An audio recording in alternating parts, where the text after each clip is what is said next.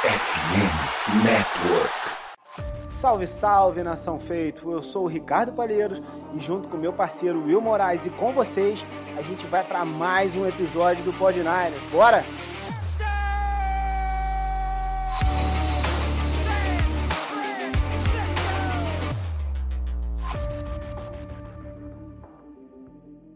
Fala, meu parceiro William. Você tá maluco? Fala, Ricardo. De ontem para hoje tá uma maluquice na minha vida.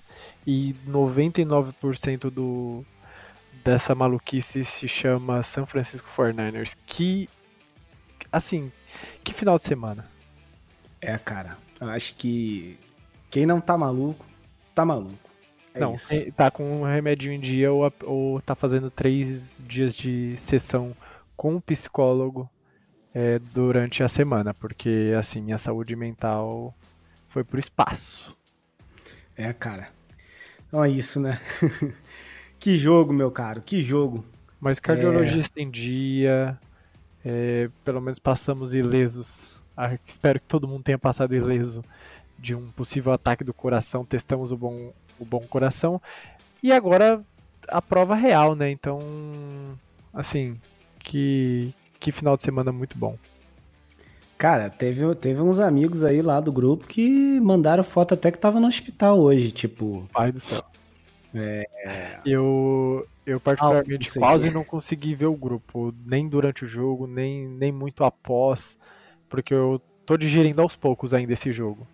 Uhum. Não, fiquei o primeiro inte- o tempo inteiro fora do grupo, tipo, foraço assim. Devo ter visto uma coisa ou outra, mandado um áudio ou outro intervalo, assim. Mas é no segundo tempo eu fiquei um pouquinho mais no grupo, assim, até mais pro final, assim.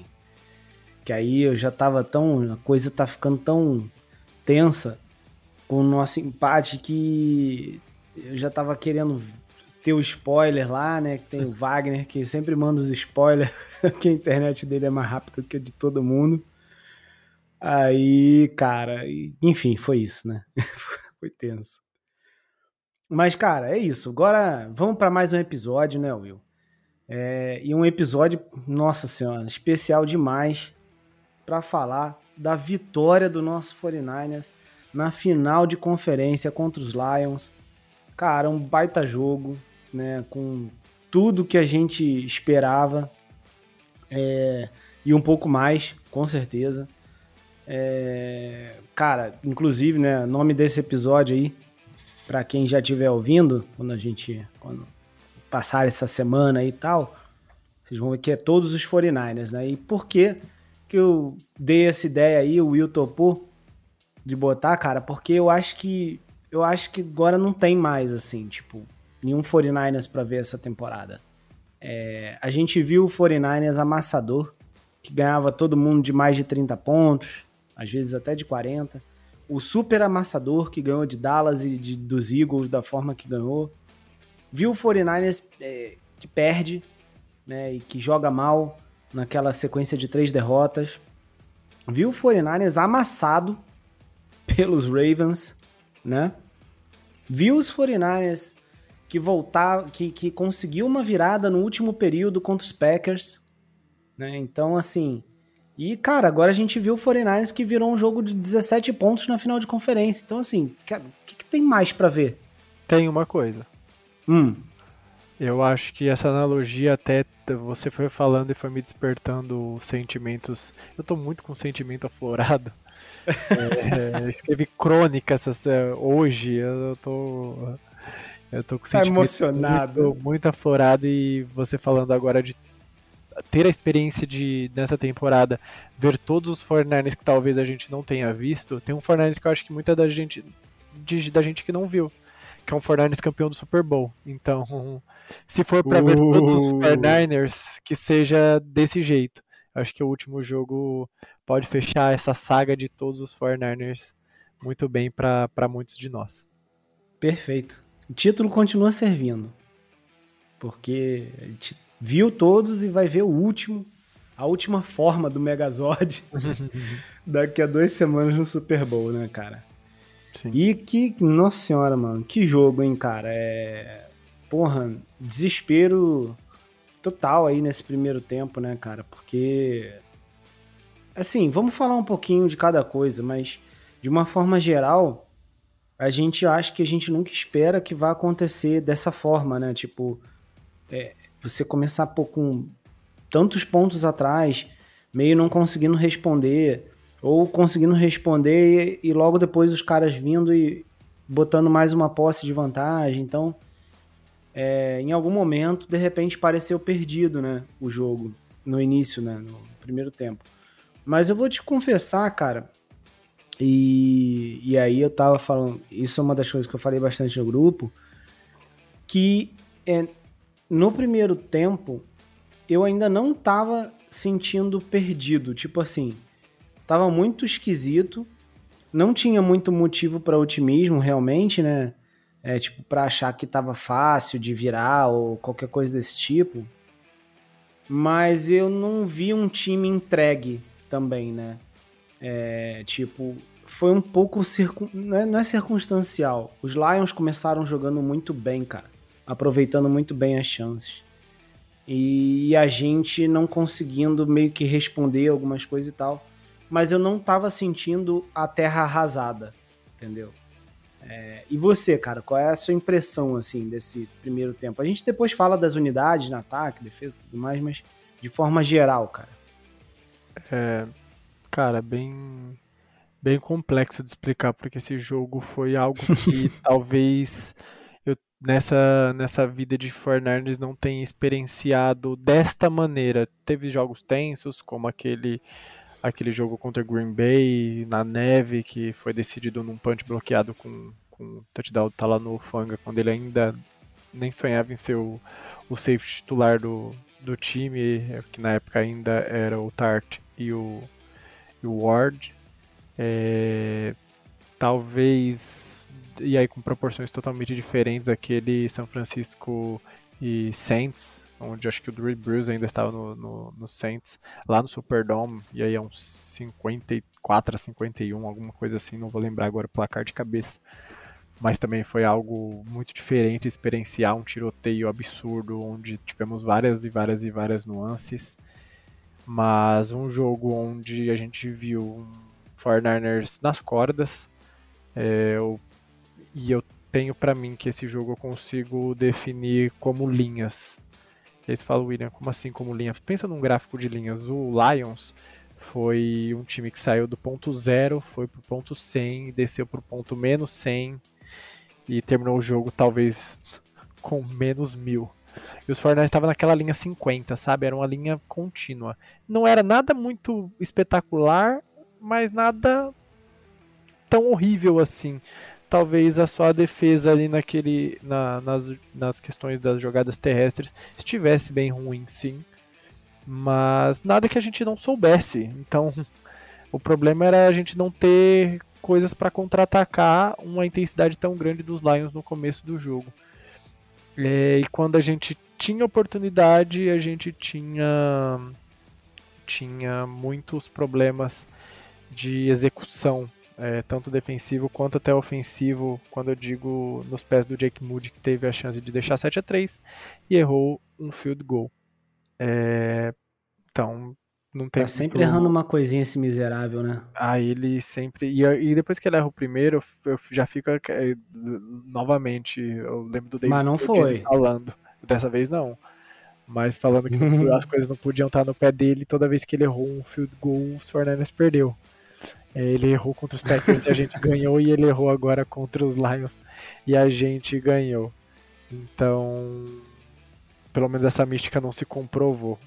É, e aí, quando eu digo de problemas de execução, o que mais me preocupava era jogadas terrestres. O Montgomery e o Gibbs conseguiam fazer o que queriam com essa defesa, a gente não conseguia bloquear isso ia preocupando, preocupando, preocupando. E eu sei que era para ser só um resumo rápido, mas é, e aí vê, vai pro intervalo. Eu eu largo tudo que tô aqui, eu já tava Eu quase entrei em prantos, para ser bem sincero, fui tive que ser acolhido. e eu falei: "Ah, quer saber? Eu vou tomar banho. Preciso esfriar a cabeça, vou aproveitar o ah. intervalo. Eu preciso tomar um banho e respirar um pouco porque eu tô muito nervoso com, com esse resultado. Eu não acredito no que tá acontecendo. A gente não pode ter tido desempenhos tão fantásticos contra times até superiores em termos de elenco, e aí talvez as vitórias contra Dallas e Eagles daquela maneira fale mais como Dallas e Eagles são times problemáticos do Sim. que a gente era um time tão forte assim. Sim. E aí numa temporada maluca de NFL, como sempre, né? Toda temporada é muito doida, mas essa temporada ainda mais. Então fui tomar um banho quando eu volto no passe do numa segunda para dois do Purdy pro, pro Debo, o Debo recebe, já avança pro meio do campo, aí um screen pass, ele ganha do, o tackle eu acho que do Sutton e consegue avançar mais 10 jardas. Eu falei, caramba, voltou. Se os Fernandes não desistiu, por que, que eu vou desistir? Se, os, se o Debo tá tomando porrada e tá ganhando jardas dessa maneira, não vai ser a falta de um touchdown agora que vai me fazer desistir desse jogo. É, não chegamos até aqui pra jogar a toalha e não somos os fiéis à toa. Então, aquela postura me deu um ânimo é, um pouco mai maior para escancarar que poderia acontecer alguma coisa a mais. E aí, todo desenrolado do jogo, quando eu menos vi, o, o time conseguiu virar o jogo. Eu não tive nem tempo para esperança. Quando eu menos vi, a gente estava empatando o placar. Então, essa eu acho que é a minha, minha não é a minha análise, é a minha reação ao jogo. Quando era tudo meio ruim e quando eu menos esperei, estava tudo muito bem. Mas o nervoso foi até o final. É, cara. Nervoso foi até o. É, mas é, vamos mais ou menos. Até o final. Mas vamos... Depois, eu, quando a gente especificar, vou explicar o porquê. Teve, tem um motivo. Tá, tá bom. É, cara, então vamos começar aí, né, a falar um pouco mais no detalhe. É, antes, é... De falar, antes de falar sobre o, o, o, jogo também, queria agradecer a, a audiência pelo último episódio, depois Opa. de vencermos o, o Green Bay Packers e num jogo também muito, muito, muito complicado. E fazer a prévia contra o Detroit Lions, a gente conseguiu, é o segundo episódio mais ouvido do podcast é, nessa volta, então chegamos a mais de 530, mais de 530 reproduções. Então, novamente, muito obrigado pela audiência. Esperamos que esse episódio, depois de tanta, tanto sofrimento, também continue com números excelentes e a gente só tem a agradecer. É isso aí, cara. Baita, baita audiência aí nesse episódio de Green Bay aí, né? Na Bacia das Almas. E, cara, bom, esse aqui, se der menos que 600, eu nem, eu nem faço do Super Bowl, hein? Exatamente. Inclusive, é bom, é, foi bom você citar. A gente hoje vai falar só do jogo contra o Lions. Foi um, foi um jogo tão recheado de elementos então dá para preencher bem o episódio. E na semana do Pro Bowl aí, então provavelmente na segunda que vem, por volta de segunda, terça-feira da semana que vem, um episódio especial para falar só da prévia do Super Bowl e tudo para tentar alimentar essa ansiedade até chegar o momento de enfrentar o Patrick Mahomes em Las Vegas. Ai meu Deus, agora são duas semanas, né? É Sim. isso. É, e cara, vamos lá, né? Vamos começar né, falar um pouco mais no detalhe aí, mais das unidades e de detalhes específicos do jogo, né? Mas antes, vamos para aquele nosso jabazinho, beleza? E aí, galera, vocês já estão preparados para o Super Bowl? É, os playoffs estão pegando fogo e todo mundo gosta de ver o seu time, né? Ou até os outros times bem vestido, né? Na pinta. E aí, é, para esses playoffs, a Esporte América criou uma seção especial no site com vários combos. Por exemplo, camiseta, boné, pulseira do São Francisco 49ers, ou camiseta, bola, mini helmet do Green Bay. Enfim, tem muita coisa, muito massa lá. É, com certeza vale a pena conferir. E se seu time não está nos playoffs, não tem problema. Garante lá a camiseta ou acessório agora para já dar sorte né, para a próxima temporada. Temporada que já já está batendo aí na nossa porta. A Esporte América é licenciada pela NFL, com produtos de todos os times e com vários produtos oficiais também da NBA. Você já sabe, né? Tem camiseta, tem boné, tem jersey, acessórios, produtos exclusivos e importados também. Na descrição aqui do episódio já tem o link da Esporte América. Não deixa para a última hora e já garante a sua camiseta ou seu acessório para assistir o Super Bowl bem vestido no esquema, galera. Vamos que vamos! Porra, aí, ó. Alô, hein? Alô, Esporte América. Se quiser mandar uma blusinha aí pra mim, pra eu curtir o meu Super Bowl aí também já uniformizado aí, tamo aí, né? Também, É só quero, ir não. quero ir trajado no, no NFL em Brasa, assistir o- a vitória do Nainão bem equipado. É isso aí. Alô, hein, Esporte América. É, então, cara, vamos falar, né? Brincadeiras Will. à parte, vamos pro episódio agora oficial real. Oficial real. Cara, queria começar é, falando aí do nosso ataque, cara. Porque a gente teve, né, um primeiro tempo com sete pontos só, né? Sim. E, cara, uma das coisas que eu tava falando muito é, era assim, tipo, a defesa tava muito mal, né, nesse, nesse primeiro tempo, assim. É, Eu até vou, quando a gente falar da defesa, eu vou, eu vou mudar um pouco esse discurso, vocês vão ver, né, que eu não achei tão trevas assim depois de ver o, o jogo de novo. E- mas o ponto é que o nosso ataque só conseguiu sete pontos e, cara, as coisas não estavam acontecendo, né? E o Purdy não tava também, cara, num dia, mais uma vez, né, num dia tão bom, aparentemente. É, não é que ele tava mal, ele tá, não tava errando muita coisa, mas ele flertou com alguns passes meio ruins, mas meio perigosos, tá- até com talvez umas interceptações, tem uma que o Ayuk salva, né? Então, cara, e não é, não é que ele tava assustado, não. Acho que só não tava acontecendo. Eu acho que os Lions estavam executando muito bem ali a defesa, estavam conseguindo ganhar a batalha nas trincheiras, como previsto, né? Tipo, estavam conseguindo dar- botar um pouco de pressão no Purdy e a marcação tava boa e eles, a gente não tava conseguindo, é, digamos assim, produzir tanto quanto a gente poderia. E principalmente o nosso jogo terrestre, né? Que não tava também encaixando. Eu diria até que mais que o nosso jogo aéreo, o problema aí inicial era mais até o terrestre, né?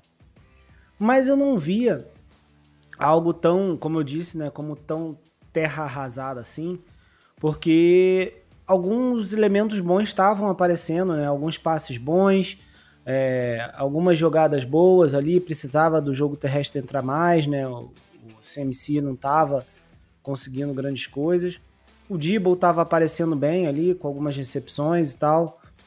É, mas no geral, cara, não tava, não tava, não tava, não tava se traduzindo em pontos, né?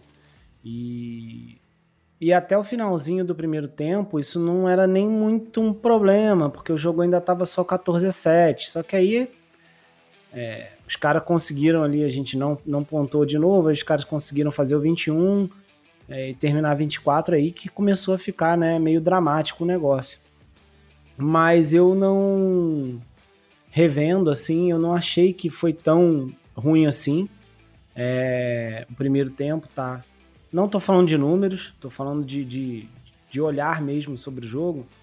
E mais, é, muita crítica né, para nossa OL, de todo mundo, da galera e tal, principalmente. Mas aqui eu preciso dizer uma coisa, tá? A OL é ruim? É. Tá, gente. A nossa OL é fraca. Não é ruim trevas, mas é fraca. Ponto. Dito isso, é, apesar do Purdy não estar mal, algumas leituras dele estavam mais lentas e tal. Ele não estava conseguindo achar bem os alvos. E aí a pressão chegava e, enfim, aí dava tudo errado. E, e aí, cara, é, eu diria até que a nossa OL, vamos lá, não, não tem percentual nem números aqui, mas a nossa OL conseguiu dar alguns, alguns segundos para ele ali em várias jogadas, tá? E, e aí faltou um pouco ele aparecer também. E uma coisa que eu falei muito nesse primeiro tempo foi isso, tipo, galera, é, defesa tá horrível, reclamar da OL nessa altura do campeonato, final de conferência, chovendo molhado, tipo, pelo amor de Deus, entendeu? O que você tem que contar agora é com a sua defesa, que realmente tá devendo, e com o seu quarterback. O cara é o seu franchise. Ele tem que aparecer e ponto. Podia ser que ele não tivesse aparecido, mas ele apareceu, enfim. Mas assim, se eu tenho que cobrar alguém, não é OL, cara. Nessa altura já. Entendeu? Tipo, não adianta mais falar de OL. Final de conferência, amigo. A única pessoa que eu posso cobrar ali do ataque nesse sentido seria o Purdy. Entendeu? Então, é, para mim, é, o grande ponto do, do nosso ataque no primeiro tempo foi isso. OL, sim, pecando, como sempre, mas conseguindo alguns segundos, algumas jogadas boas, tá? Mais do que eu esperava, revendo o jogo, inclusive. E o Purdy é, devendo um pouquinho. Até que no segundo tempo ele botou é, o, a bola debaixo do braço e aí, meu amigo, né? Foi que foi. Você, cara? É, eu vou tentar falar do. Perdão. Eu vou tentar. É, não falar... falei do segundo tempo, tá? Mas aí você pode falar o que você quiser do primeiro e do segundo tempo, que a gente fala junto também. Show de bola. É, o ataque de São Francisco ficou muito enguiçado e eu, e eu queria muito falar do, do ataque individualmente. Eu até gosto de tentar separar um pouco, por mais que o jogo seja feito de, de três unidades, eu sempre gosto de corroborar isso. É, o quanto é importante todas as fases do jogo e todo mundo que participa dele. É, porém, quando eu gosto de, quando eu pego para analisar, eu gosto de pensar nas unidades um pouco mais individuais, é, até para a gente poder ter uma visão hum, menos generalista, mais individualista de cada de cada coisa que está acontecendo no campo. Só que esse jogo específico, ao contrário de quase todos os jogos da temporada, é difícil pensar no ataque sem a defesa e pensar da defesa sem o ataque. É, um dependeu altamente. Depende no futebol americano. A gente sabe que depende. Um, o ataque depende muito da defesa, a defesa depende muito do ataque. É um jogo de, de muita coletividade. Mas desse jogo em específico, é, a gente já viu em outros momentos a defesa não performar e o ataque ir lá e resolver. Ou o contrário, o ataque não tá tão engrenado e a defesa ser a, a, a salvadora da pátria. E esse jogo específico, o ataque estava empacado e a defesa estava empacada. E depois o ataque voltou e a defesa voltou junto. Então, tipo, parece que um puxou a outro, o outro, sabe? Fazia tempo que eu acho que eu não, não experienciava é, esse tipo de, de percepção. Mas pensando individualmente no ataque, o ataque estava muito empacado no, no começo do jogo. E o Brock Purdy teve alguns problemas de, de leitura novamente, foi pressionado novamente, estava hesitante. É, conseguimos pegar alguns momentos ali dele que ele dá alguns passes muito perigosos, como você bem, bem, bem lembrou, aquele passe é, para o Ayuk bem no começo do jogo foi um passe muito, muito, muito ruim que o Ayuk acaba salvando. O Ayuk herói, um ótimo quarterback, conseguiu um passe desviado e conseguiu uma interceptação, né? Vamos dizer assim nesse jogo. Oh, porque... Já dá para botar no lugar do Embry Thomas. Hein? Já dá. Porque, pô, ele, aquela ia ser uma interceptação. Ele vai no corpo do cara, o cara não intercepta, vira um, um, um passe incompleto do Brock Purdy e depois uma bola que bate na cara do recebedor do Vildor. Do recebedor, ó. Do, do safety. E, e ele consegue completar o passe. Então, Brock Purdy a gente conseguiu experienciar e ver ele bem inseguro novamente nesse começo do jogo, só que ele tem aquilo diferente, ele tem algo que que, que outros QBs queriam muito ter. É, pensar no snap após snap. Ele faz uma jogada ruim agora e na próxima ele faz uma jogada maravilhosa que nos bota em posição de avançar no campo. Ele erra um passe de 50 jardas porque ele forçou demais, mas na segunda ele consegue observar todo mundo marcado e correr pelo meio da linha para completar uma corrida de 20 jardas e, e botar o time numa posição melhor para avançar o drive. É... E aos pouquinhos, é, com essa experiência Brock Purdy que estamos vivendo novamente nos playoffs, é, ele foi avançando, foi resolvendo, foi ganhando confiança, foi sentindo melhor a pressão, a linha ofensiva também, acho que pelo que eu pude observar, fez um melhor, tra um melhor trabalho. E ele conectou quando precisou com, com, com o Kiro, que estava sumido, conectou com, com o Ayuk, mesmo que meio. meio. Por sorte naquele lance, mas conectou, conectou bem com o Debo Samuel para aproveitar toda a fisicalidade do Debo, e isso foi um fator que mudou o jogo também, como o Fernandes voltou o segundo tempo muito mais físico. É, e para mim a jogada do Brock Purdy da partida são duas, na verdade, tem duas jogadas que eu, que eu gosto muito. Eu acho que fez o, o, o jogo mudar. É, não, não foi o que fez o jogo mudar, mas mudar para ele, tipo, deu uma faísca de confiança. Foi um, uma jogada corrida que ele faz um pump fake, a jogada tá desenhada, acho que pro Ayuk do lado esquerdo, o Ayuk tá muito bem marcado, então ele só ameaça para poder segurar o DL em cima do Kivitz, pra, porque claramente o cara não estava tentando pressionar, estava tentando cortar a linha de passe, então ele inteligentemente ameaça para ele travar ali e criar uma raia no meio do, dos tackles e conseguir avançar até a linha de, de 15. E posteriormente a jogada do touchdown do Ayuk ele dá dois passinhos pro lado, vê a marcação fechando, solta a bola no momento exato no peito do Ayuk, que faz o touchdown, que nos bota de novo no jogo. Logo depois tem o, o fumble do, do Gibson e a gente consegue mais um touchdown. Mas esse é, touchdown esse, mim... esse touchdown pro Ayuk, cara, ele é importante, né? Porque como você falou, tipo, já vinha de três, três não, né? Foi na terceira, mas é, se ele não acerta ali, a gente vai para a quarta descida e provavelmente vai para outro field goal, né? Sim. Então eu gosto muito da decisão e eu acho que ser um passe nesse momento, por mais que fosse longo para correr numa terceira descida, mas a gente estava dependente muito do McCaffrey ali, na, a gente foi muito dependente do McCaffrey mesmo sendo uma defesa de elite ali contra a corrida.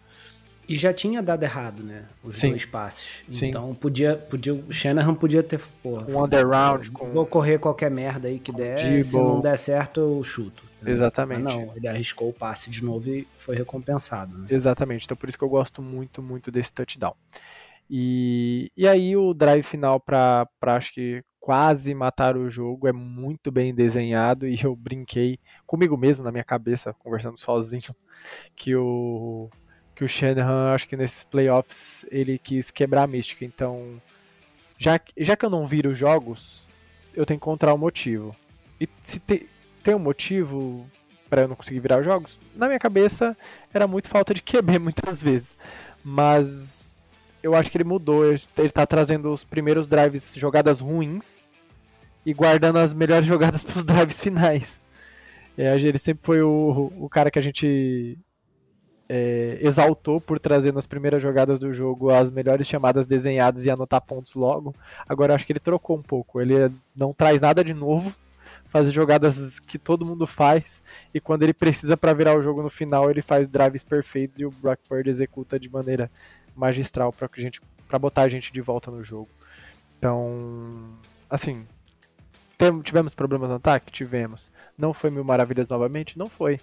Mas o, o Brock Purdy foi o que a gente precisou para conseguir vencer o Detroit, Detroit, Detroit, Lions mais uma vez. É... Ah, cara, é. É, mas eu acho que no segundo tempo a gente. Assim, andou o que tinha que andar. Entendeu? Sim. Tipo, 7 pontos, depois 27 pontos. Então, assim, o que você pode querer mais num tempo? 27 pontos é ponto pra cacete, cara. É um jogo inteiro, pra maioria dos times. Então, é, eu acho que o que faltou no primeiro tempo deu certo no segundo, inclusive aquela aquele doink lá, aquela cagada absurda do Ayuki, que aliás, cagada sim, né? Sorte, muita sorte, muita mas sorte. muita presença, né, cara, dele ali. É, eu queria até aproveitar esse trecho, não sei se a galera acabou vendo, ou eu fiz um, um post no Instagram sobre. Fiz uma crônica é, sobre o jogo de ontem e a correlação que eu, que eu vejo com São Francisco em si. É, e a, foi isso que me deu um start, tipo um paralelo que eu, que eu, eu gosto de viajar na maionese muitas vezes, sobre como a Baía de São Francisco se tornou a Baía de São Francisco, né? Quem sabe a história da Califórnia, né, em si, que que foi graças à, à corrida do ouro que trouxe muita gente para lá em busca de, de uma vida melhor. É, o país vivia um, uma certa crise é, econômica, então quando se ouve o boato que naquele lugar tinha muito ouro, muita gente foi tentar a sorte lá.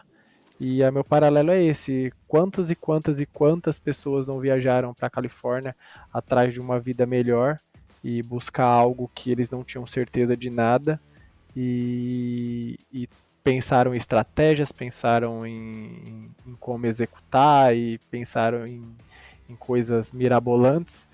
E muitas vezes você só precisa de trabalho e sorte para encontrar o ouro. E muitas vezes o Brock Purdy me passa isso. Tipo, ele tem a técnica, ele tem a tática, tem o apoio do Kyle Shanahan. Mas às vezes, sem, se não trabalhar duro e não tiver um pouquinho de sorte, as coisas não acontecem. Então, ainda bem que o nosso QB tem esse espírito de garimpeiro da Califórnia e, e conseguiu trazer mais uma vitória e foi a caminho do Super Bowl mais uma vez. É, e eu não eu diria que não só ele, né, mas é acho que o time todo mostrou muito isso, né, cara.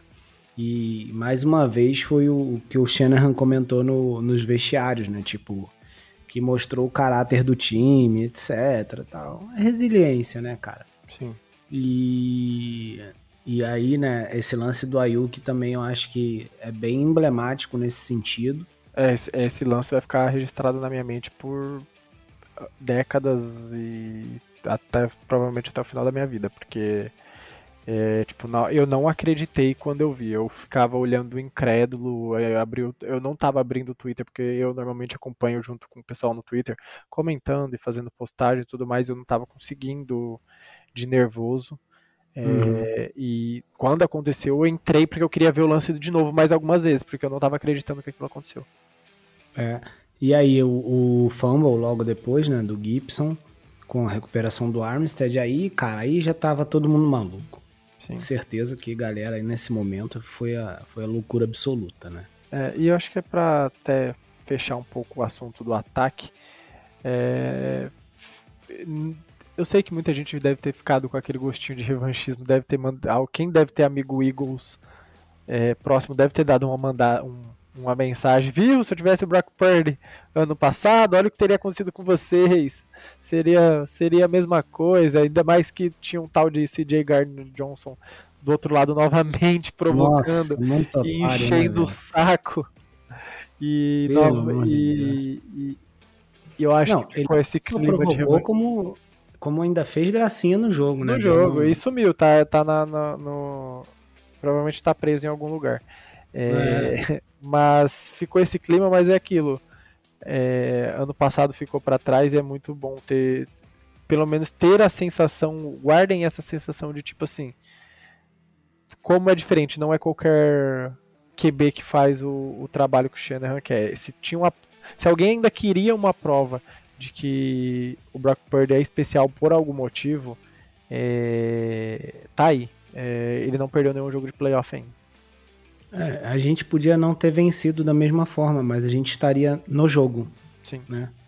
É... Mas saber, só saber que ele está no playoff de novo, voltou recuperado, caminhou, galgou até os playoffs, e ainda não perdeu, Nossa, como ele não perdeu ano passado, porque eu não, não, não tem como botar aquela derrota na conta dele. Sim, sim. Pode os recordes e as estatísticas de serem que ele perdeu, mas ele não perdeu. Ele não estava em campo. Com certeza, cara. E, mas é isso, né? E pra, pra, só para fechar aí o ataque, como você falou, é, segundo tempo totalmente diferente aí, totalmente diferente não, mas é, a gente acabou produzindo o que precisava, as jogadas é, entraram melhor, passe entrando, começou a abrir para o jogo terrestre, o McCaffrey começou a conseguir produzir, tanto que ele teve 90 jardas corridas, né? além das recepções né, que ele sempre tem, foi mais um jogo para mais de, de 100 jardas. Ele conseguiu 90 jardas terrestres, né? Então, dois touchdowns. Então, ele inclusive chegou ao 24 né, touchdown, igualando ou passando lá o recorde da franquia, alguma coisa assim. É... Ainda teve o touchdown do Mitchell no final, que entrou só para isso. Só é, pra... ele entrou não sei se você chegou a ver, ele entrou porque o Christian McCaffrey foi depois da queda. Desconforto, é. Ele falou é, porque ele caiu com a cabeça no chão, mano. Sim, foi um baita hit. É. Aí. Mas depois estava novo. Assim, inclusive, aproveitando para falar disso, Não vi nenhum relatório de. Ainda é cedo, né? Sim. Provavelmente terça a gente vai ter mais notícia, quarta. Mas não vi nada de lesão assim. Nada, na verdade. Nem que seja grave, nem que não é. seja grave. Não vi nada hum, específico. Hum, a adrenalina do jogo não me permitiu, mas o Amber Thomas saiu, né? Quem fez o corner foi o safety Logan Ryan. Então não sei como tá Foi o Amber Thomas, Thomas, ou foi o Jair Brown, cara? Foi o Amber Thomas. Acho que torceu o pé. Torceu é. assim, tipo, deu uma, uma, uma puxadinha, né? Alguma coisa desse tipo. Foi o Amber Thomas. É, então, esperar para ver. Mas aí, até falando de Amber Thomas, acho que a gente já pode pular a página agora para falar um pouco da defesa. É, e você falou do, do Brown. Eu queria dizer que como fez falta o Brown no jogo contra o Packers. É, ah, se tem alguém que fez a diferença em alguns momentos do primeiro tempo, para mim foi ele. É, reobservando o jogo, muitas das corridas que, que principalmente o Montgomery conseguiu vencer na, na linha, era ele que estava na cobertura e que, e assim, se fosse talvez o Logan Ryan ou um safety pior ali naquele momento, a gente tomaria até mais touchdowns em alguns momentos. Que ele conseguiu os bons tackles para conseguir parar o Montgomery e parar alguns avanços importantes. Então, se tem alguém na. na ele não foi bem é, cobrindo o passe, mas eu acho que a defesa inteira no, dos 49ers no primeiro tempo contra o passe é, foi ruim, e aí eu boto todo esse demérito pro Steve Wilkes. Então, mas contra o jogo corrido, se não fosse ele, acho que em alguns momentos a gente poderia até ter tido um prejuízo maior. É, vamos, vamos falar de tudo aí da defesa, inclusive do Jair Brown, que você já deu uma adiantada. Só fechar aqui o ataque com, com os números mesmo, alguns, né? Sim. Purdy terminou com 20 de 31 passes, é, 267 jardas totais, um passe para touchdown, uma interceptação, infelizmente, né? Bem, ali, inclusive, bem bem cabaça, essa índia é. dele aí. É, é, Foi é. desviado tudo mais. Mas, mas é um ele... passe cobertura tripla, não dá pra passagem. É. A gente viu. E muito pressionado. Horário, é, a gente viu no primeiro horário o pessoal batendo muito no, no Lamar Jackson por ter lançado aquela interceptação em outro momento do jogo, mas é, é, a mesma situação. Cabaçou. Não dá pra dar aquele passe ali, não. Não dá, não. Cabaçou. E é isso. É aquilo. o, o Brock Purdy já teve passes semelhantes, principalmente quando o alvo é o Jennings, que é um recebedor alto é, na mesma situação deu certo. Só que não vai ser sempre que vai dar certo. Então ele precisa tomar melhores decisões. É, esse passe lembra muito o touchdown contra os Jaguars pro Ayuk no fundo da end zone. Ele sabe que ele não deveria ter passado aquela bola, mas deu certo. Dessa vez deu errado. Então Sim, tem é. que tomar decisões melhores nessa questão. Inclusive, cara, eu sei que você já passou para defesa aí, já deu o spoiler da defesa, mas cara, não dá para sair do ataque sem falar que o Jennings também mais uma vez fez a parte dele ali, mais modesto, mas fez, mas que assim, grande nome do, do ataque para mim, tirando os nossos playmakers que a gente já sabe, né, inclusive o Ayuk que teve bastante jarda, teve touchdown, cara, Kyle Juszczyk apareceu correndo, apareceu ganhando first downs, apareceu deixando a gente na linha de uma jarda para o primeiro touchdown. Sim. Apareceu com aquela recepção estilo Michael Jackson sensacional. Aquilo não é qualquer recebedor que faz, quanto mais um fullback. Sim. Né? Que o Purdy consegue escapar ali também. Baita jogada do Purdy. Baita jogada. E ele consegue o passe na sideline. Cara, aquela recepção do Juice é simplesmente fantástica. É, quem, quem então... escuta o nosso podcast desde o começo da temporada sabe o quanto eu reclamo do falta de envolvimento do Juszczyk nessa temporada. Eu sei que tem muita boca para alimentar de Bolsemo, McCaffrey, Ayuk, Kiro, Jennings, é, é, difícil. Mas, poxa, o Juszczyk em outras temporadas teve papéis, papel tão fundamental em alguns momentos. Esse ano ele foi meio escanteado por, por causa desse, dessa evolução do jogo aéreo. É, e novamente ele mostrou muito. que ele é muito útil e muito importante quando precisar dele, ele tá lá para corresponder. Alinhou de Tyrande fez recepção, alinhou de wide receiver fez recepção, alinhou de running back correu para boas jardas, então ele é um faz tudo que precisa ser envolvido nesse próximo jogo aí. Jogou muito. Troféu Juice dessa vez. É, é o, troféu, o, troféu, de melhor jogador da partida foi de, do Juice e de melhor torcedor da partida foi da mulher dele que continuou fazendo looks maravilhosos. Pô, sinistra. Mano, é, e... O casaco que o, que o Thompson foi pro jogo do Golden sim, State Warriors. Sim, pô, brincadeira aqui. Bolado. Brincadeira. Vamos pedir. Alô, alô, Christian, manda aí o um casacão pra nós também. Manda uma permuta de casaco também, por mais que você mora no Rio de Janeiro, você não vai usar nunca.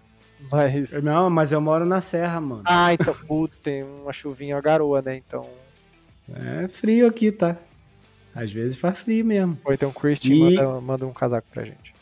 E, cara, é. E o Purge, apesar de ter tido um primeiro tempo, né, meia boca em alguns momentos e tal, e no segundo ele ter se recuperado, só destacar as jardas terrestres dele, tá? Sim. 48 jardas, o cara correu pra vida, ele realmente botou a bola debaixo do braço, o jogo e foi embora. É uma habilidade muito subestimada, né, do Brock Purdy, que às vezes Sim. não esquece o quanto ele sabe se virar com a bola. Ele não é elusivo. Um, é, ele não é o o Aaron Rodgers, que eu acho que é tipo talvez o QB que eu me lembre assim da recente que a galera vai vai comparar com questão de fazer corridas, mas não ser o protótipo atlético, vamos dizer assim, uhum. que hoje se busca na NFL. Mas ele tem um borogodó para correr com a bola. Eu, eu, ele dá umas é, umas fakeadas na corrida, né, que eu acho muito Sim. Muito legal. Eu tava vendo a live do, do The Playoffs quando acabou o jogo, porque eu tava muito ligado, eu precisava ouvir sobre o 49ers. E agora eu não vou lembrar a moça que tava no na live, mas ela disse uma coisa que eu achei muito legal, que para esse jogo o o Brock Purdy baixou a DLC do Josh Allen. Ele foi lá no computador e falou jogadas do Josh Allen, baixou no, no, no pendrive, colocou dentro do seu corpo e, e foi pro jogo. É. Porque ele tava muito na, na vibe de tipo, pô, eu vou dar umas ameaçadas, eu vou correr no meio da linha mesmo e vou pro confronto. Sim. Coisas que a gente não tava acostumado a ver ele na NFL. A gente viu em, em Iowa, mas é, eu acho. Não. Eu acho que isso foi tipo. É bem o que você falou, assim, tipo, baixou uma parada. Virou uma chave nele. De, tipo, é, assim, cara, ele precisou. Eu preciso fazer algo a mais. Entendeu? E é isso que grandes além, clubes fazem. Sim, além de acertar os passes, eu vou continuar tentando acertar, mas eu preciso. Ah, eu preciso fazer uma parada a mais para levar meu time pro Super Bowl. E ele foi lá e tentou fazer essa parada a mais. É isso. D discussão entendeu? gratuita. Me, me deu vontade de falar. Se o Brock Purdy ganha o Super Bowl, ele é top o que da NFL? Terminando a temporada. Ah, porra, Will. Sei lá, velho. Você vem com cada um. Polêmicas! Mano, ah, cara, não sei. Vou, vamos, vamos esperar o Super Bowl, né? Vamos, vamos. Vamos. É top alguma coisa aí, mas vamos esperar. Vamos, vamos deixar pra audiência. Eles, eles mandam no, na caixinha. Isso. Agora, cara, vamos falar da defesa finalmente, né? Finalmente. E antes de isso, só vou deixar aqui o jabá da nossa defesa também, beleza? Então bora.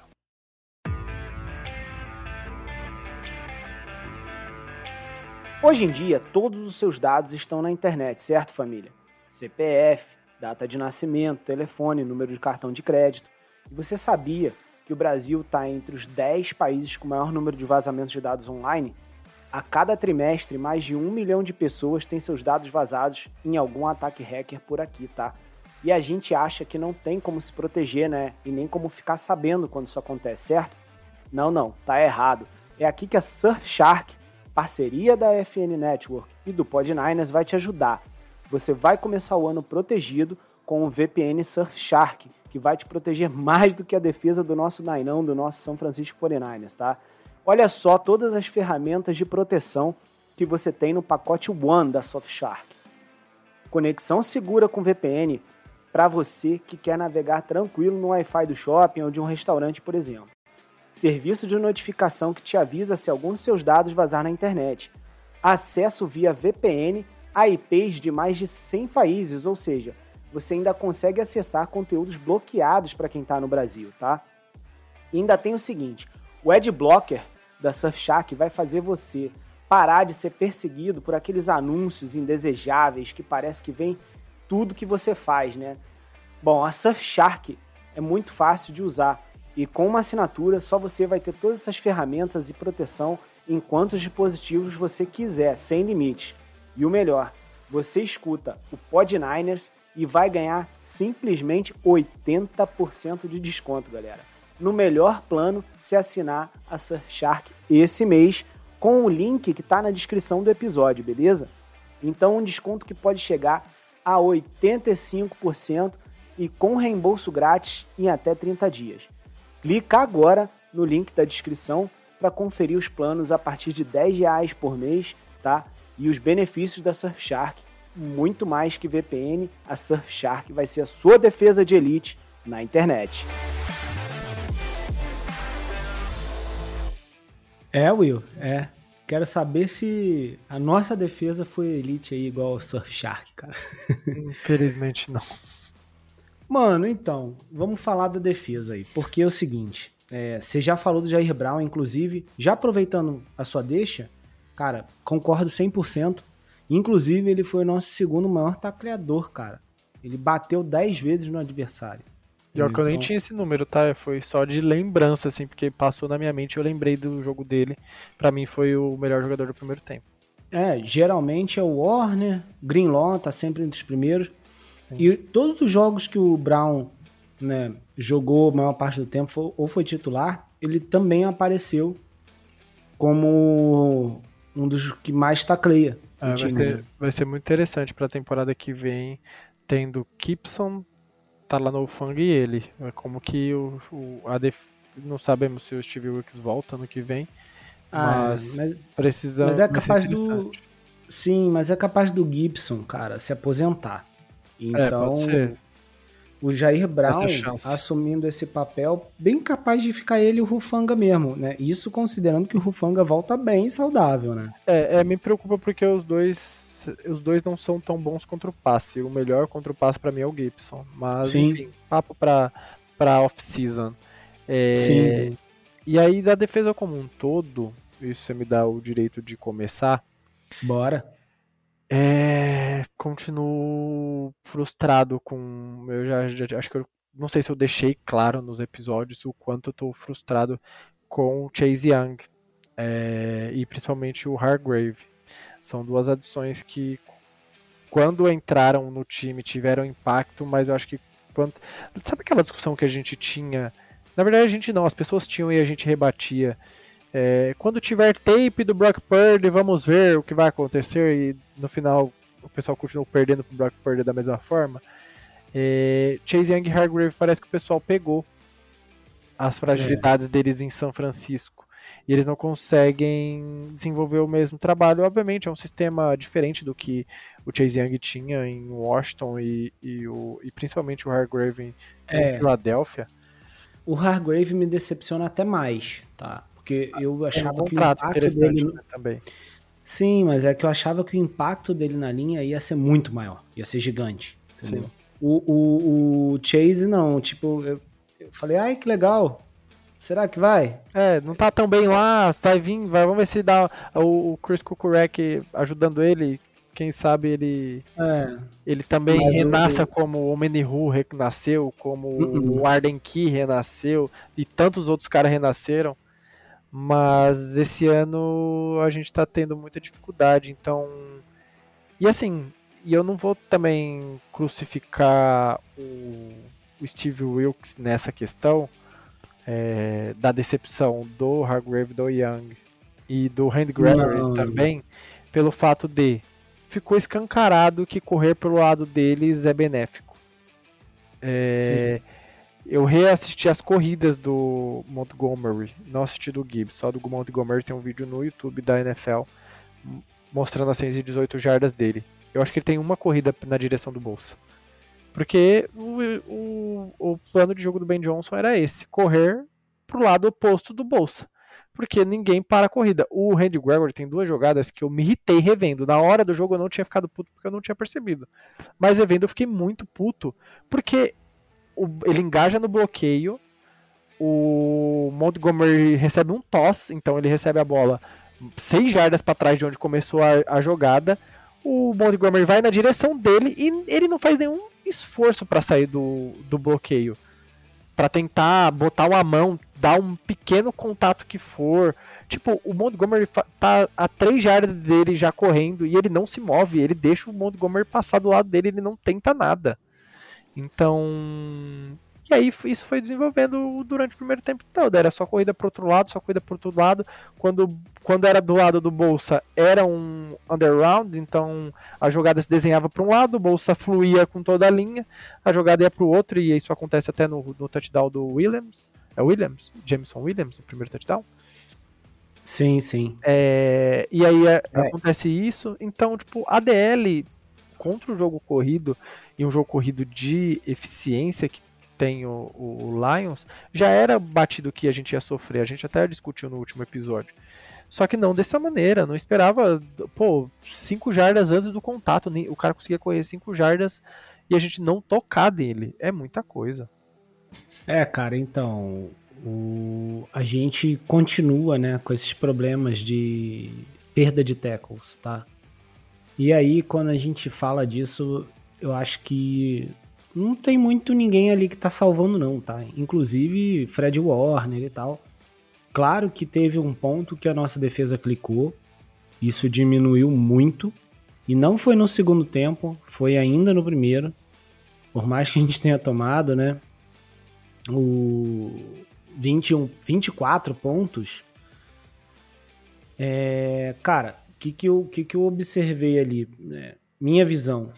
A nossa defesa é, assim, eu acho que os 24 pontos não traduzem a, muito a realidade do que estava acontecendo.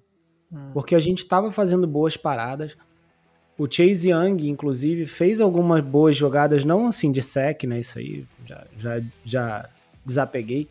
Mas assim, de conseguir parar a jogada, taclear também. É... Poucas, mas conseguiu. E só que assim, cara, no primeiro, no segundo down. E às vezes a gente conseguindo deixar os caras em situações ruins, de terceira para 8, para 9, 12, 15. 15, 18. E cara, todas essas jogadas entravam. E todas muito, as terceiras. E muito por culpa, infelizmente, do Fred Warner. É... Eu achei um jogo muito, muito, muito abaixo dele nessa, nessa eu acho que para mim talvez tenha sido um dos piores é, da defesa na, nesse jogo. Na cobertura que você diz. Sim, sim. Na, sim. Contra o jogo terrestre ele ainda conseguiu fazer alguma, uhum. algumas paradas interessantes. Nada espetacular, nenhuma parada que impactou diretamente nas jogadas, que eu me lembre assim, posso estar sendo Não. injusto. Mas. Não, tem... A gente conseguiu alguns tackles, né, para per perda de jardas, mas... É ele, é, ele consegue um no Montgomery, na, perto da sideline, sim. sim. até teve alguma uma outra infiltração no segundo tempo. Mas precisa mas, ser mais. É, também. A gente espera muito mais dessa Do melhor linebacker da NFL. Eu espero muito do, melhor linebacker da NFL. Sim. E contra ah, o passe, teve duas jogadas que me incomodaram bastante. Acho que na terceira para 18, acho que é a que mais me incomoda. Uhum. Que ele uhum. tá marcando a linha de first down. E assim, o o Amon Sambral passe ele não tá cobrindo o passe. Parece que ele só tá ali, tipo, se, se o passe vir na minha direção, eu faço alguma coisa. É, Mas é, se não vir. Parece que ele não tá afim de acompanhar o, o Sam Brown, né? Ele Sim. tá afim de marcar a linha da bola. É, e ele falou, vier, veio. vamos ficar aqui. E aí eu não sei se é ele, se é o Steve Wicks, aí eu não, Sim, eu é, não tenho é. qualidade suficiente para discernir não, isso. Mas me incomoda, eu espero mais. Já, já vi muitos passes desviados do Fred Warner que nesse jogo não, não aconteceu. É, e eu acho que esse para mim foi um dos maiores problemas do, da defesa também do jogo aéreo, que vinha bem na temporada. É ceder big plays em momentos chaves. Não adianta nada o Bolsa que passou a temporada sendo achincalhado. E até pós esse jogo também foi colocado no mesmo bonde de outros jogadores injustamente, na minha opinião, porque ele fez o que deu para ele fazer. O Bolsa conseguiu é, dois sacks no primeiro tempo. Sim, e ganhando do, um, se eu não me engano, do Penei Silva. Então, tipo, ele fez o que deu. E essa jogada da terceira para 18 é num saque dele. Ele, se, ele saca o. o e eu, se me, não me falha a memória, ele saca o, o Jared Goff, coloca ele numa segunda para 18, eles tentam um passe e esse passe não é completo. Aí a terceira para 18 e aí acontece a, a conversão.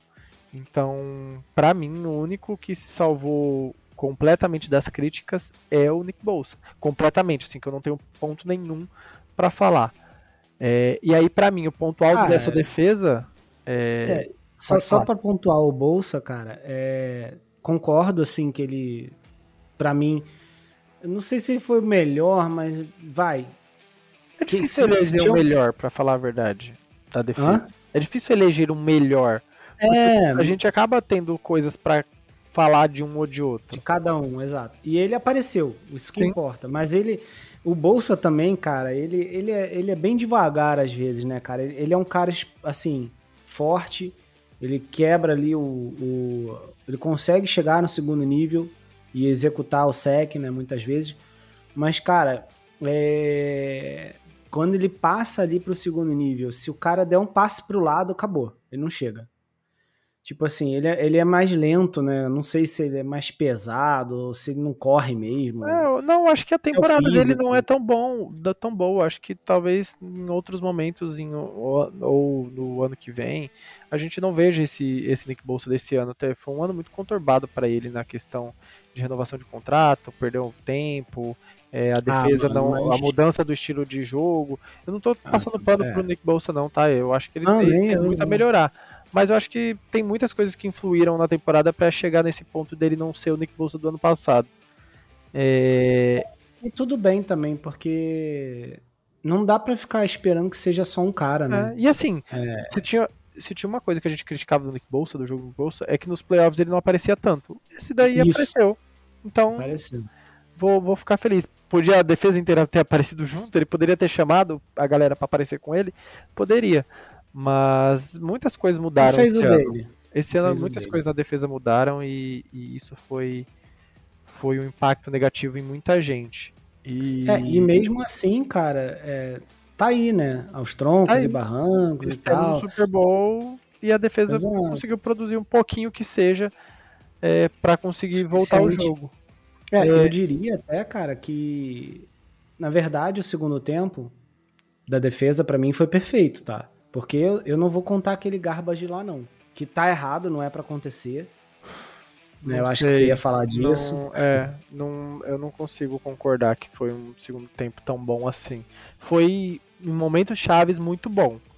O, o Gibson forçando o fumble foi genial, foi muito bem. Uhum. E aí eu, e eu não quero botar, eu não vou conseguir dar 100% de, de mérito pro Gibson, porque se você, vocês que estão ouvindo tiverem a oportunidade de rever a jogada, o a passagem de bola, não esqueci agora o termo, mas tipo, a entrega de bola do Goff pro é, o handoff, é, né? É o handoff, perfeito. É, é, foi, do lado errado. Foi ruim, então tipo, a bola ficou solta, eu vi, acho que o comentário do Anthony Curti na no momento do fumble, ele fala, tipo, ah, parece, o Gibson parecia que tava carregando um saco de pão, por culpa do Goff. Não foi culpa do. Eu fiquei indignado. Sim, sim. Tipo, eu, eu tava muito feliz e com o comentário eu fiquei indignado porque botaram a culpa no running back. Ele pega a bola do lado errado. Cara. É, foi entregue muito mal, muito mal entregue. Então, tipo, ficou difícil pro Kip segurar. Obrigado, Deus. Obrigado, Jared Goff. Por isso, mas foi muito mal entregue. E por isso que o é. Gibson conseguiu. Ah, nem precisou fazer tanta força para conseguir tirar a bola da mão do, do Jamir Gibbs. É, e... não foi nem soco, né? Foi aquela puxada. Foi, uma assim. puxada e a bola soltou, porque foi muito mal entregue o handoff. E o Armstead estava lá para garantir, graças a Deus. Muito ligeiro, conseguiu recuperar aquela bola. Eu não acreditei, para falar a verdade. Eu tava indo em êxtase com o touchdown, então. Foi... Então, foi muito rápido. Foi muito mano. rápido. Foi depois do touchdown do Ayuk, né? A gente, a gente. Sim, foi logo depois. Então... E aí a gente, a gente empatou o jogo em 8 minutos. É. Tipo, é louco. Quando tava 11 minutos, ainda tava 24 a 7. E no, no, nos 3 minutos já tava 24 a 24. Então, essa essa defesa em termos gerais foi aqui aquela experiência maluca do último jogo também dos Packers. Tava meio frouxo, mas quando precisou apareceu e conseguiu fazer jogadas chaves. Mas sobre o, o, o, garbage time, eu acho que é muito mais problema de postura dos 49ers de tipo, cara, eles querem avançar pelo meio. Não é de hoje, não é o Wilkes, tá? É, eu acho que é, que é postura dos jogadores também. Tipo, é um isso cansou geral. de acontecer. Isso. Cansou de acontecer isso com o Demeco Ryan. Sim. Cansou. Tipo, vamos, eles querem passar no meio? Passa.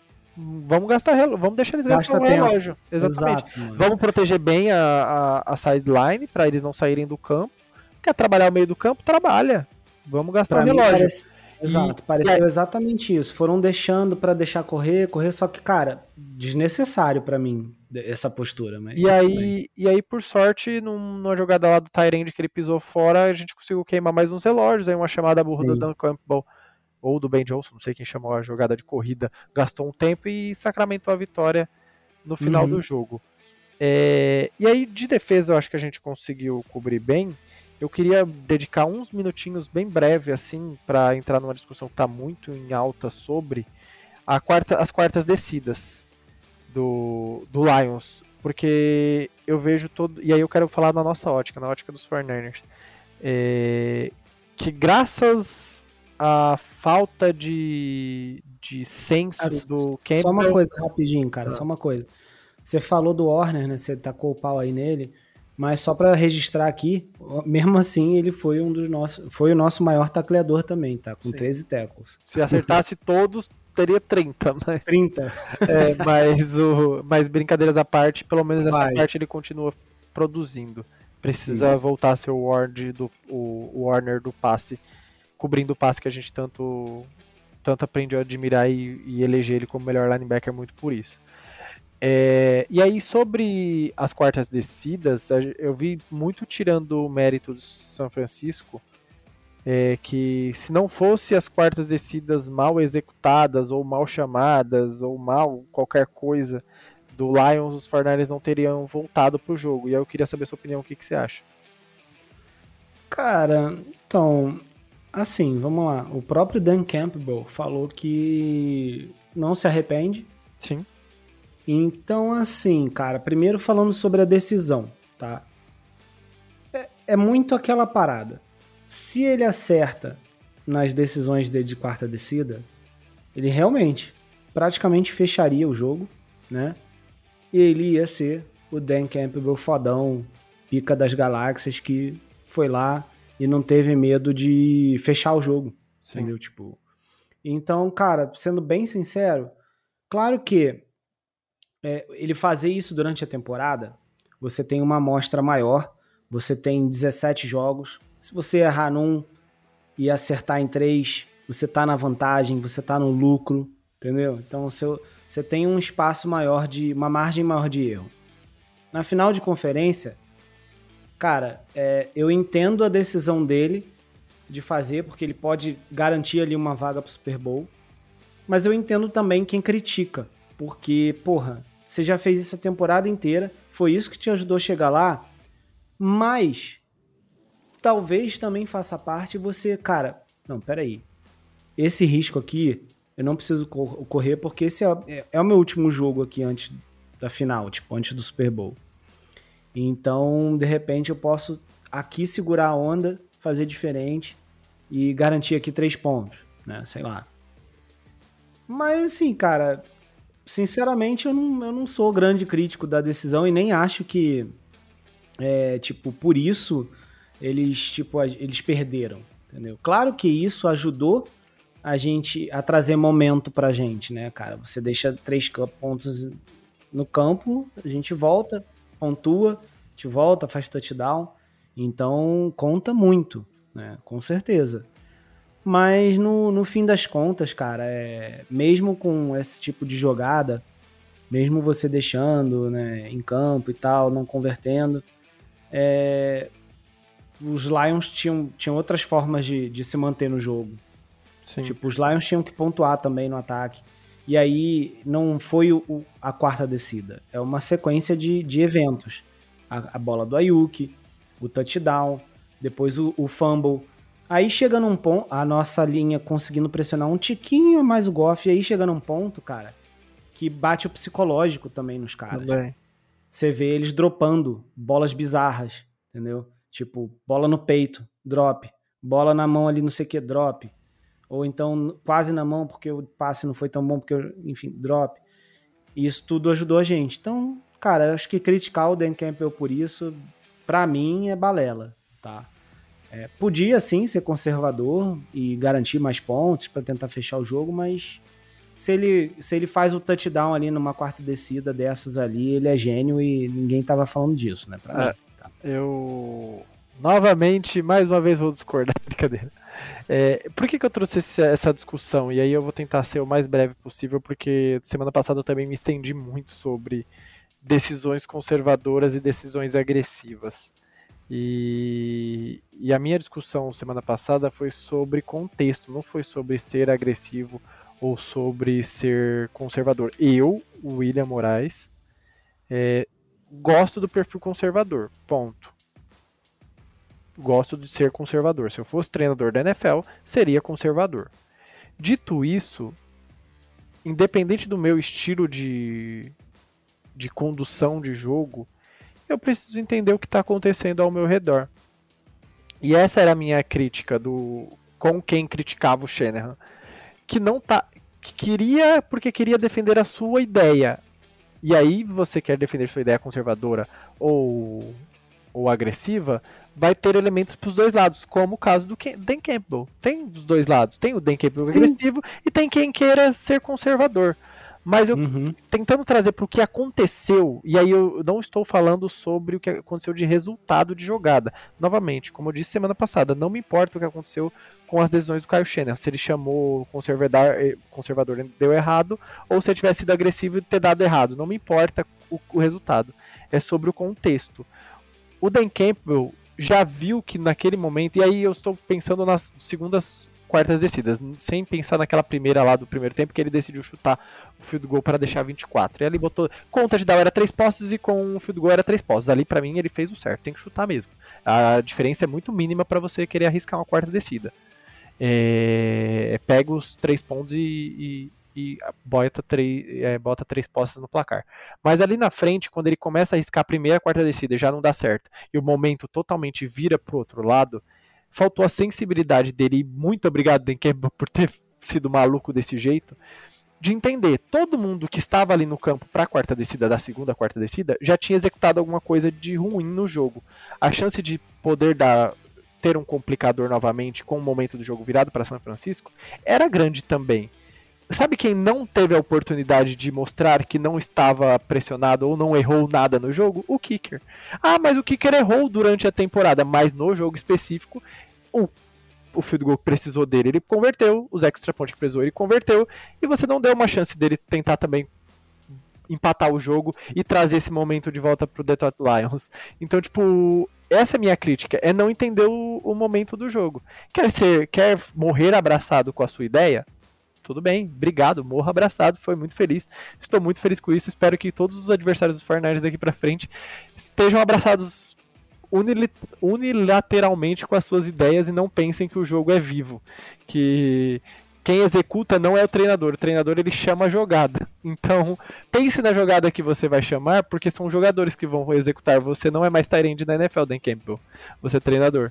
Então, essa é a minha crítica da semana passada com quem criticou o Kyle Shanahan, e essa é a minha crítica pro Dan Campbell. É, sinta o jogo. O jogo, eu gosto de falar que o jogo é vivo. Todas as etapas do jogo é, acontecem em momentos diferentes. Sou crítico quem só pensa no analytics e sou crítico em quem só pensa no coração. É, é precisa isso aí eu concordo. acontecendo. É, eu concordo. Eu acho que não dá pro cara também morrer pelo analytics, né? Tipo, ah, mas aqui a minha chance é sempre 60%, 70%, então eu vou por aqui. Não é, não é assim. Entendeu? Não dá para ser assim. Mas é. Eu não chego ao ponto de achar que tá errado, entendeu? Ele tentar fazer do jeito que ele fez. Mas. É, é errado no final das contas, nunca ninguém tá, para ser bem sincero, se a gente for pensar no fringir dos ovos, é tipo, todo mundo tem o direito de, de ter uma opinião diferente e executar de uma maneira diferente, independente do seu resultado. É, não é igual ele, igual você falou, e ele falou na entrevista lá final que que ele acha que, que ali era o momento e, tipo, é o que eles fizeram até então na temporada e morrer Sim. com as suas convicções. Só que eu, meu estilo de vida e meu estilo de, de pensar não só no futebol americano, mas como quase tudo, é que um, um homem morre inútil se ficar preso às suas convicções. Precisa mudar de opinião, às vezes, dado o fator que te apresenta. É, ficar só na sua convicção é, para mim, um, um laudo de quem não pensa. É tipo, eu acredito nisso e não é fator nenhum que vai me fazer pensar diferente, vou continuar eh, dando burro no ponta de faca. Não, mano, mas, mas não, é, mas não é isso, peraí. Ah, mas aí, ó, assim, vamos lá. É, até então, não tinha por que ele, tipo, duvidar muito disso, né? As, as experiências que ele teve com esse tipo de jogada estavam boas para ele. Então, é. o que ele tinha de background é que, pô, tá me recompensando. Talvez agora ele repense. Ele não tá arrependido. E mas não, quer que... dizer que ele bem. não vai. É, mas não quer dizer que ele não vai repensar e talvez fazer Sim. diferente numa outra Sim. ocasião, entendeu? Sim. É, é, é, que, é, que eu, é, eu, estou falando da, na, na, ótica do jogo ali em si. Sim, sim. Ele precisava ter pensado. É, para mim, ele não pensou. Mas obrigado que não tenha pensado e foi da sua convicção. Deu errado e a gente saiu vitorioso. Foi para mim, então aí resumindo a minha pergunta lá no começo, para mim foi um fator. Uhum. As decisões do Dan Campbell foi um fator. Sim, a condução dele do jogo, não só nas quartas descidas, como eu disse na, na corrida lá final que ele teve que gastar um tempo porque ele chamou uma corrida na faltando 4 jardas, 3 jardas para anotar um touchdown que não faria ele vencer o jogo ali naquele momento. É, foram erradas e isso acabaram atrapalhando. E é bom pensar nessa ótica porque o Kyle Shanahan já teve esses momentos em muitos, muitas vezes. E eu acho que ele tá aprendeu é, mudou algumas concepções, pelo menos nessa temporada. Eu acho que ele teve momentos que ele conseguiu repensar o seu conservadorismo e foi um pouco mais agressivo. Ainda não é o Dan Campbell da NFL, longe disso. Mas eu acho que se precisar ser um pouco mais agressivo, ele tem peças para isso e a gente pode ver isso no Super Bowl. É. Bom, cara, acho que deu para passar e tudo que a gente queria desse jogo, né? Vamos vamos fechando aí o episódio, Vamos. né? Já já. Mas a gente ainda tem as perguntinhas lá do Instagram. Sim. E antes de passar essas perguntas, cara, queria só trazer aqui a notícia, né? É, primeiro, que a gente não. não eu, é, a gente não treina. Agora só treina, na verdade, eu acho, na quinta, sexta, sábado, né? Tipo, essa semana. Então a gente vai ter agora aí esses diazinhos de folga. E, cara, sobre injury report, realmente o Amber Thomas, né, com o tornozelo, e o George Kittle, tá? É, aparecendo aqui, tipo, dedão. Não é, sei o que, que, que, foi, mas eu, deve ter dado uma topada em algum lugar. o dedão do pé, será? Ah, eu acho que é o dedão do pé, mano. Entendeu? Curioso. É, é. Mas acho que tá é, tranquilo. Dedão do tá pé mesmo, mano. Não, é de... pô, tem duas semanas, né, mano? Mete é, um tem... cimento no dedão e já, já era. Falar em lesão, né, tipo... Muito boa essas duas semanas para poder deixar todo mundo na ponta dos cascos. Ah, o City também vai acabar ficando, né? Porque Chris Jones sentiu, o Snead é, sentiu, mas então... o, o Omenihu, Charles Omenihu, cara, rompeu a série. Mentira! Eu não vi. Sim. Eu não assisti o jogo todo, assim, prestando muita atenção. Não, não tinha visto que ele tinha saído machucado. Rompeu a CL, tá? Nossa, então a pressão Já era. pra cima do Brock Purdy pode ser menor. Não vou dizer é. coitado porque eu não gosto dele, mas tudo bem. Ah, mas pô. É, é ninguém merece Super se machucar, né? Isso é, ninguém merece se machucar, por mais que ele tenha alguns problemas pessoais ali meio problemáticos. Enfim. É, é. Vamos para perguntas do Instagram?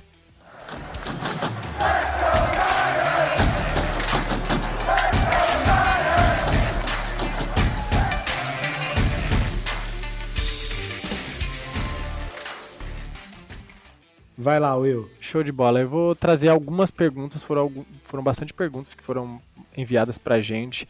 É, como a gente falou no começo do episódio, a gente vai trazer um episódio especial é, falando do pré-Super Bowl, falando do jogo contra Kansas City, então a gente não vai responder hoje perguntas de Kansas City, porque a gente vai abrir depois uma caixinha de perguntas para vocês mandarem perguntas sobre o Super Bowl. É, vamos falar um pouco mais sobre esse jogo específico. Você não, não vai me deixar falar do Patrick Mahomes, não, cara? jamais. Vamos guardar, vamos guardar numa caixinha que tem muito para ser discutido sobre esse Super Bowl. Tá bom. É, então a pergunta do Sherman. Trocaram Steve Wilkes por quem no intervalo? Mano, assim, é. Caraca. Eu. eu assim, eu, eu não, não acho que ele. É, é muito capaz do Wilkes, cara, sair se a gente não vencer o Super Bowl. Sim. Se a gente vencer o Super Bowl, eu vejo um cenário onde ele fica. Sim. Porque, cara, o time foi campeão, entendeu? Mas eu não, eu não sei, velho, se, se dá para botar todos os problemas da defesa na conta dele. Ele tem seus problemas sim, talvez até em questão de marcação, muita zona, é, posicionamento, leva, leva os DBs mais para trás muitas vezes, então Abre muito deixa de meio. Isso, deixa de encurtar o campo. Isso acho que cai um pouco na conta dele. Mas eu vejo, continuo falando e continuo vendo, para mim, muita coisa de execução. Aquela parada. Relou a mão, tem que pegar, mano. E a gente, isso acontece muito. Então, é, eu não vejo essa terra arrasada pro Wilkes que muita gente coloca. Posso estar errado, tudo bem, mas eu ainda não vejo. É que, sei lá, acho que mesmo, se eu fosse o front office, mesmo com a vitória do Super Bowl, as caras e bocas que o Kyle Shanahan fez nesse jogo novamente, e não é a primeira vez com a execução da defesa, é, deixar claro que alguém teria que pagar o pato e ele não vai mandar a defesa embora. Então, sim, talvez o Steve é. mesmo vencendo, seja colocado a sua cabeça a prêmio por causa disso. É, de repente tá meio sem clima, né? Por Também. causa desses desempenhos. Aí, cara, vamos saber mas, muito em breve. Mas assim, alguns ajustes foram feitos no segundo tempo. Eu até tava falando com, com o Ricardo um pouco antes do, de começar a gravar o episódio, que eu tava buscando essas informações. O, a defesa teve algumas mudanças, então. É, veremos pro Super Bowl. Eu vou dar um salvo conduto pro, pro velhote. É, Cabinão. É o Zé Cabine. Felipe Ramon Bazante, vocês acham que Brock Purdy foi o grande responsável pela virada? Cara. É difícil essa. Muitas difíceis, pergunta. né, cara? É... É, é... assim, se for cara, falar sim. o grande responsável, sim. Sim. Mas para mim foi dessa vez foi bem claro que foi um esforço muito grande de todos, assim, porque sim. o Brock Purdy podia jogar igual o Mahomes, igual o Brady, igual quem fosse. É, dada a diferença de placar, 17 pontos. Se a defesa não aparecesse, não ia adiantar. O Brock Purdy ia meter 40 pontos, a gente ia tomar mais 10, 20, 30 a gente ia perder. Então, não consigo botar só nas costas dele, não. Ele levou a gente à vitória, ele conduziu os drives que tinha que conduzir e a defesa apareceu, para mim. É, é que se for, como a pergunta é se foi o grande responsável, eu vou dizer que sim, porque sem ele, acho que independente da defesa, a gente Sim. não teria vencido. Então, é, vou... ao mesmo tempo, se a defesa aparece, mas o Brock Purdy não aparece, também Exatamente. não adianta nada. É, é só uma questão de marco, mas todos tiveram boa participação. É, Márcio Cabana, vocês identificam alguma mudança tática para o segundo tempo que justifique a virada? É, ofensivamente, eu acho que a gente executou melhor o plano de jogo com mais é, calma, acho que seria a palavra. E um pouquinho de tempero, um pouquinho de sorte ali em alguns passes do, do Brock Purdy. Mas a defesa foi isso que eu estava falando. É, o Steve Wilkes fez alguns ajustes. Tem uma estatística que diz que todas as chamadas defensivas no primeiro tempo, onde a jogada foram de passe, zona, né? É, onde foi passe, né? A, a, o time estava marcando em zona. No segundo tempo a gente teve um pouco mais de, de rodagem no jogo mano a mano, né? Chamadas em marcação homem a homem. E isso deu para ver com, com, principalmente com Ward é, acompanhando o Sam Brown. Isso atrapalhou um pouco a procura do Goff com o Sam Brown em terceiras descidas, e principalmente em quartas descidas, que, é, se vocês observarem, foi todas na mão ou do Williams ou do camisa 8, que eu esqueci o nome dele, que também dropou bola. Então, é, a única vez que o. Nos momentos chaves do segundo tempo que o, que o Goff tentou procurar o, o, o Sam Brown foi num improviso, que foi a quarta descida. Foi a quarta? Uh, acho que foi, uma quarta, foi a quarta descida que ele foi pressionado por três e encobriu o, o Warner, mas não conseguiu completar o passe porque ele teve que estender muita jogada até tentar achar o, o, o Sam Brown. Então essas mudancinhas eu acho que ajudaram muito para a virada também. Boa. É, aí o Vitor Brandão mandou se o Zé Cabine deve ser demitido antes ou depois do Super Bowl. é, vamos ver como vai ser o Super Bowl para poder. Acho que a gente vai ter muito para falar do Zé Cabine, acho que na, na entre safra.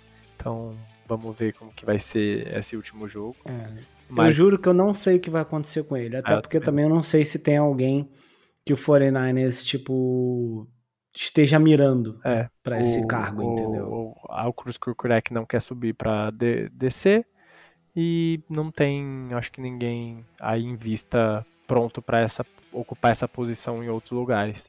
Talvez alguém que estiver em outra comissão fazendo um trabalho de coordenador de linebackers, que os 49ers gostam muito dessa, desse tipo de coach, então vamos ver.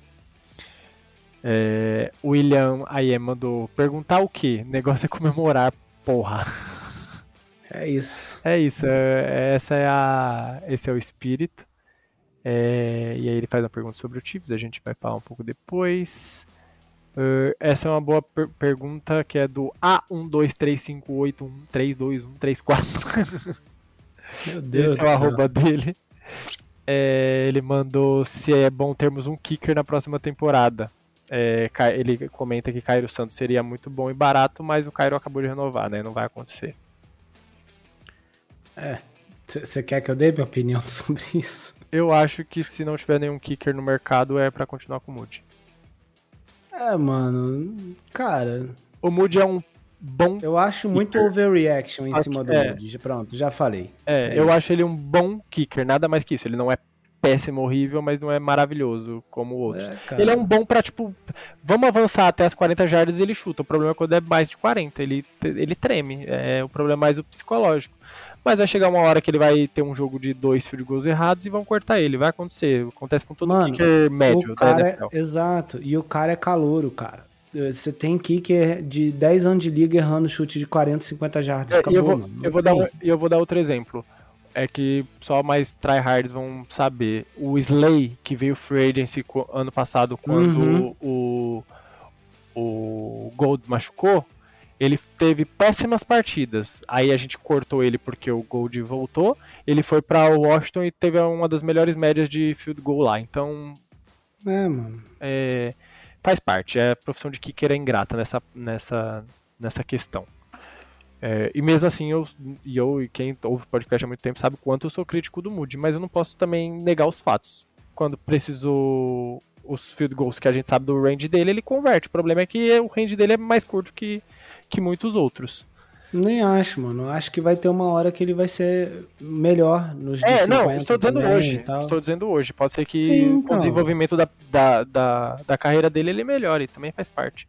O Hum. Cairo Santos também, que a gente ama e idolatra, o começo de carreira dele não é tão bom, é mediano no Chiefs, ele roda um pouquinho, e ele mesmo, né, quem assistiu o documentário dele de 10 anos, sabe que ele, pra ele era a última chance em Chicago, num lugar muito difícil Sim. de chutar, e deu certo. Então, é, essa é a vida do kicker.